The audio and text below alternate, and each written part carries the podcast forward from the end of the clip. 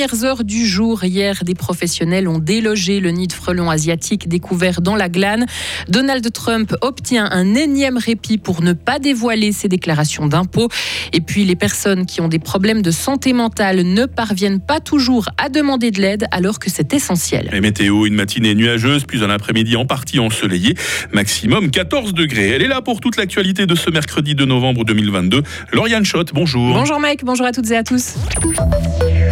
Le nid de frelons asiatiques a pu être repéré et neutralisé dans la glane. Après des semaines d'intenses recherches, les apiculteurs ont enfin trouvé le nid jeudi soir.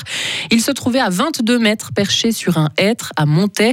Mais après avoir découvert, il a encore fallu l'enlever. Une opération compliquée. Olivier Pitet, conseiller apicole dans le canton de Fribourg, il était à Montaix hier soir, hier On matin. Rendez-vous à 6h30 déjà au pied de l'arbre.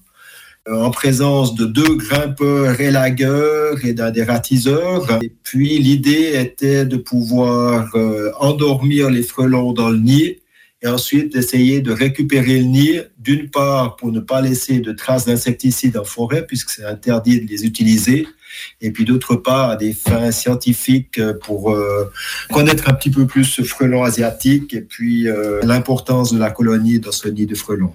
Et ce nid de frelons asiatique est le plus important qui a été enlevé cet automne en Suisse romande. Un succès donc pour cette opération.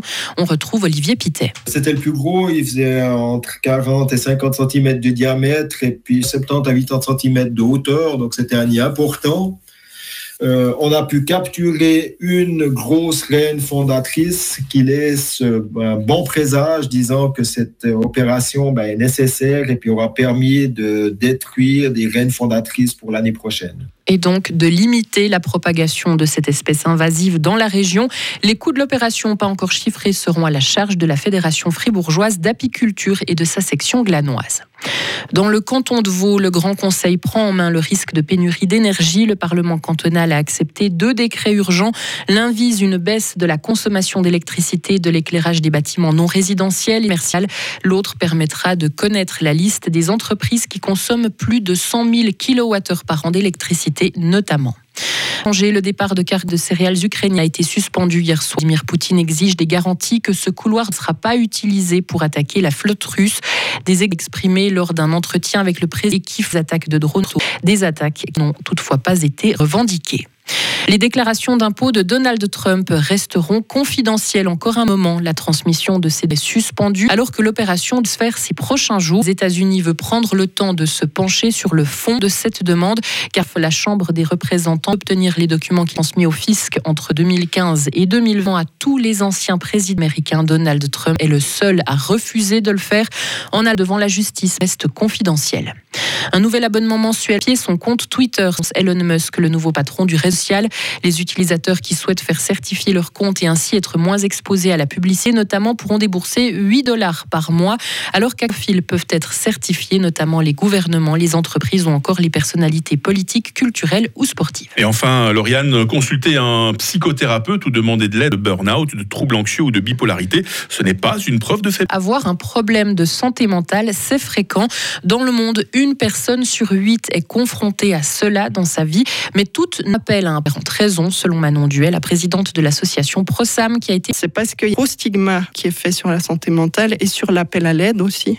Donc pour nous, ça paraît vraiment fondamental de vraiment s'exprimer là-dessus, enlever ce stigma pour justement appeler à l'aide. Parce qu'on sait en plus que la plupart des troubles débutent avant 18 ans. Pour ces populations-là, c'est aussi important pour leur avenir, pour leur prévenir coup euh, des devenir beaucoup plus graves, connaître de ses limites, disons, difficultés, euh, je sais pas, travail, puis qu'on est décès, ben, de savoir jusqu'à où sont mes limites, comment je mon chef pour lui faire comprendre que j'ai trop. Enfin, c'est de la résilience en fait. Et Manon Duet a perdu violemment une amie il y a plusieurs années, ce qui lui a conduit à un choc post-traumatique. Elle raconte son histoire dans le premier projet de l'association ProSam, un court-métrage en cours de production.